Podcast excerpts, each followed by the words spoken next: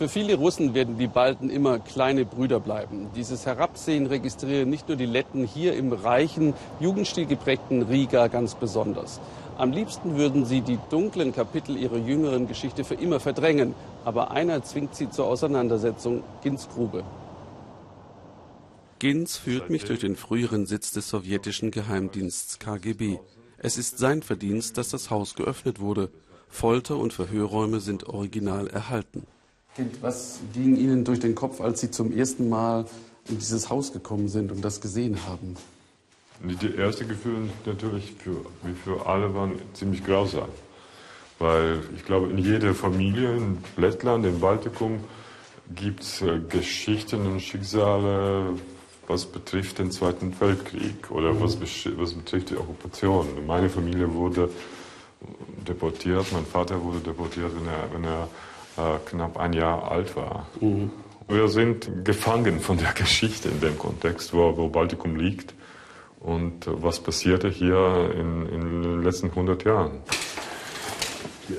Diese Rosen waren manchmal 30, 30, 40 Leute, da war, da immer, immer Licht drin und äh, sehr heiß und äh, die ältere Generation, die kommen mit Kindern, die, die, möchten zeigen, in welcher Zelle die gesessen haben und die haben wirklich tragische Geschichten. Die, die, die sitzen nur jetzt in, äh, und suchen die, äh, die Wahrheit, warum mhm. die damals hier waren. Und das hat äh, für viele, viele Leute ihr Leben äh, durcheinander gemacht, immer noch. Wenn man die jetzige Situation betrachtet, ähm, dann gibt es Angst im Baltikum vor der möglichen Politik Moskaus. Halten Sie das für gerechtfertigt oder für übertrieben, diese Sorgen? Absolut. Äh, da ist gar nichts äh, übertrieben, wenn wir über die Sorgen äh, Russlands Politik gegen Baltikum sprechen. Wir müssen wirklich im, im Wach sein, die ganze Zeit für, für, für, alles, für demokratische Werte, für Medien, für die, unsere Freiheitswerte. Das ist keine Abstraktion für uns, in NATO zu sein oder in, in die Zukunft von EU. Gins, Sie beunruhigt die Situation der Medien in Lettland, weil viele aus der russischsprachigen Bevölkerung ja ihre Informationen nur aus russischen Medien beziehen. Warum beunruhigt Sie das? Aber das betrifft nicht nur russischsprachige Leute, auch die lettischsprachige, auch die Letten anschauen sehr viel russische Fernseher. Und er ist äh, sehr meisterhaft, diese Propaganda ist aufgebaut. Äh, TV-Dramas, äh, die interpretieren inter interessanterweise die Geschichte vor 20. Jahrhundert, sind zusammen mit Nachrichten und politischen Talkshows dargestellt und die, die russischsprachige und äh, lettischsprachige Einwohner das anschauen und die, die glauben an diese Geschichten, dass die sind wahr. Das Zusammenleben im Alltag ist nicht einfach. Auf dem Markt macht man sich um ein bisschen zusätzliches Einkommen Konkurrenz. In Riga gehört fast die Hälfte der Einwohner der russischsprachigen Minderheit an.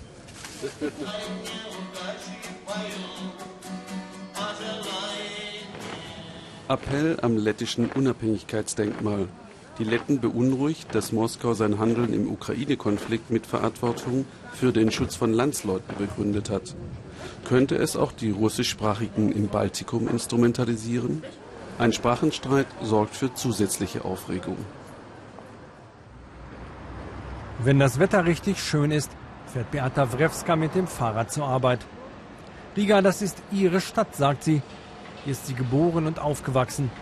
In der lettischen Hauptstadt fühlt sie sich zu Hause. Beata gehört zum russischen Teil der Bevölkerung, wie etwa die Hälfte der Einwohner Rigas. In einem der besseren Viertel besitzt sie ein kleines Geschäft Bio-Lebensmittel aus regionaler Produktion. Der Name ihres Gemüseladens soll zeigen, wohin Beata gehört. Ich bin dennoch sehr stolz auf meine russische Herkunft. Ich spreche auch viel Lettisch, aber Lettisch fühlt sich anders an. Russisch ist meine Muttersprache.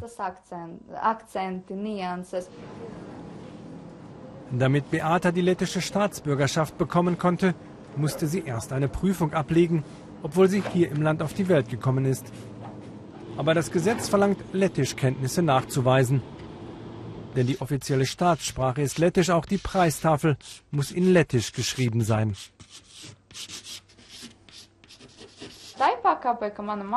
Für die Generation meiner Mutter ist das immer noch ein psychologisches Problem, denn sie hat ihr Leben lang kaum Lettisch gesprochen. Das ist für viele immer noch wie eine Fremdsprache. In den Plattenbausiedlungen am Rand von Riga leben viele russischstämmige, die sich bis heute schwer tun mit allem, was lettisch ist. Sergei Chulemin ist einer von ihnen. Wenn er seine Wut nicht mehr unterdrücken kann, dann muss er zeichnen an seinem Küchentisch. Lange gehörte er zu den bekanntesten Karikaturisten in den russischsprachigen Zeitungen. Jetzt ist er Rentner, muss mit weniger als 200 Euro pro Monat auskommen. Lettischer Staatsbürger ist er nicht, eine Prüfung ablegen. Es wäre eine Demütigung für ihn, wo er doch seit seiner Kindheit hier lebt. Wenn ich diese Lettischprüfung ablegen würde, dann würde ich ja zugeben, ein Eindringling aus einem anderen Land zu sein. Ich würde eingestehen, dass meine Eltern zu Sowjetzeiten als Eindringlinge hierher gekommen sind. Als sogenannter Nichtbürger darf Sergei nicht wählen und kein öffentliches Amt bekleiden. Seit Lettisch die einzige Staatssprache ist, sieht er das Land nicht mehr als Demokratie. Die lettische Sprache wird die russische Sprache doch nie besiegen. Dieses Volk ist viel zu klein, um das Große besiegen zu können. Die 140 Millionen Russen. Sergei hat Verständnis für die russische Regierung, die dem Westen nicht mehr traut, sondern auf die eigene Stärke setzt. Hinter diesen Mauern, da schützen sie die lettische Sprache und die lettische Kultur.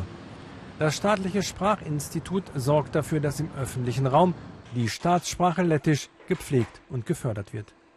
Pavlena Samite kontrolliert, ob zum Beispiel auf Webseiten lettischer Firmen ausschließlich russische Texte stehen. Das wäre nämlich nicht erlaubt. Wir müssen doch unsere Sprache schützen. Lettisch wird doch nur in unserem Land gesprochen. Dass viele der Russischstämmigen sich ausgegrenzt fühlen, daran könne man nichts ändern. Die eigene lettische Sprache schütze das Land vor zu viel russischem Einfluss. Lettisch ist in der Verfassung als einzige Staatssprache verankert. Wir haben keine Zweisprachigkeit. Offensichtlich fällt es vielen Menschen sehr schwer, das zu akzeptieren.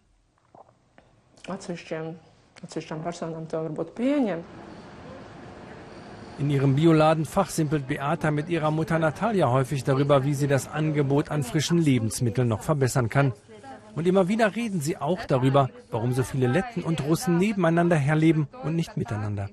Es ist der Frust über das, was in den ersten Jahren der Unabhängigkeit geschehen ist. Da sind sie sich einig.